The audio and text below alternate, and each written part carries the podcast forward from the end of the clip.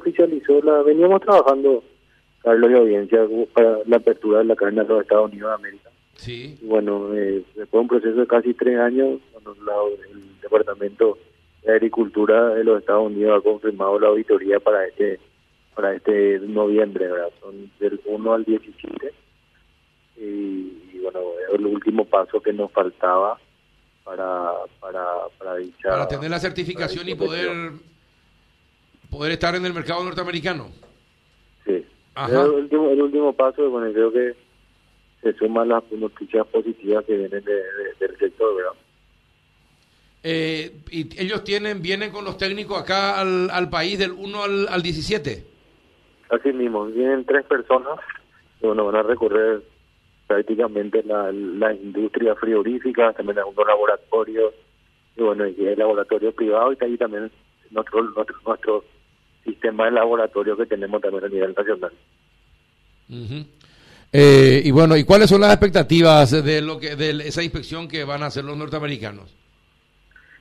Cada uno estamos muy, muy, eh, muy entusiasmados, con una expectativa muy positiva, porque esto, esto veníamos, como te decía, veníamos trabajando ya un proceso casi de tres años.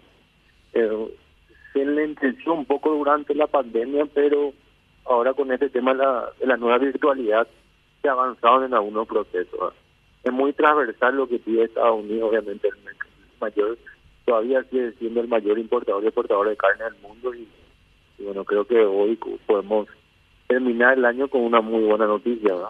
Claro, ¿y cuántos laboratorios eh, privados y eh, oficiales tienen que inspeccionar los técnicos norteamericanos?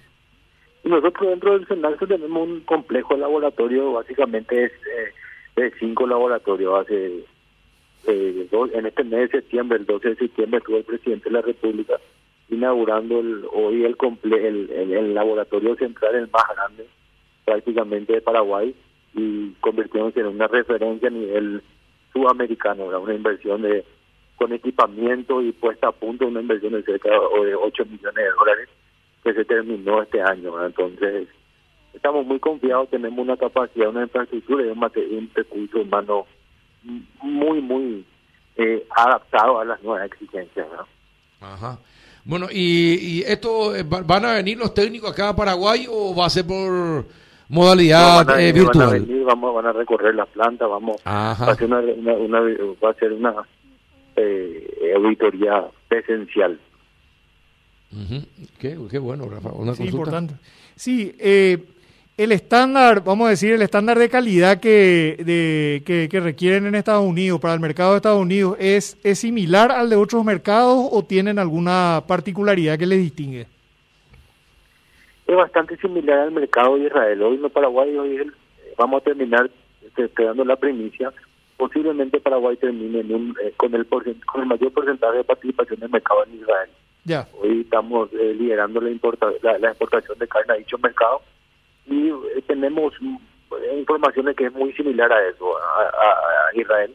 A diferencia que en todo nuestro sistema de, de- de control está muy es muy delimitado por la Unión Europea, ¿verdad? porque Paraguay, ustedes saben que Paraguay está habilitado a la Unión Europea y tiene la, la cuota Hilton y todo, otras y demás cuotas. Entonces, Rafael, yo creo que nuestro nuestro trabajo que Estados Unidos recibió mucha transversalidad.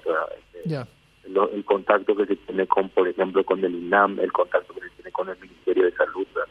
Yo creo que el- el- lo que lo que terminó de convencerle fue nuestro trabajo el año pasado en la salud pública. Ustedes saben que nosotros procesamos el año pasado 23% de las muestras procesadas a nivel país en el tema de COVID se procesaron en nuestro laboratorio. ¿verdad? Y eso, eso creo que fue una señal al mundo, ¿verdad? un poco de la del, del tamaño relativo y la gran versatilidad de nuestro de nuestro recurso humano. ¿no?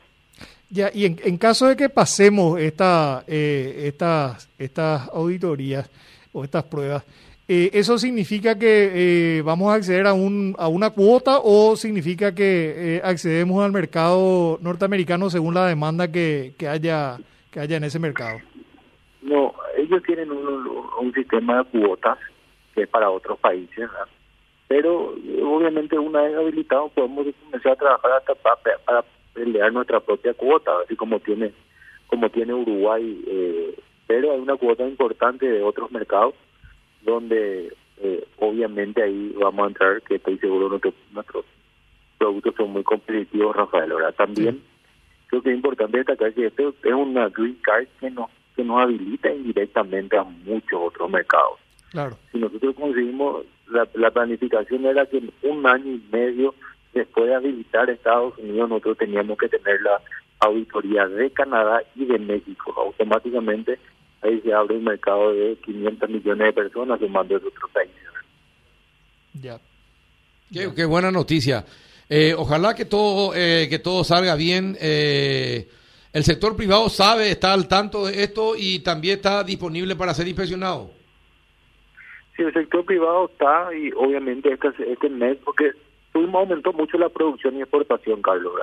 Estamos con números muy positivos, muy positivos.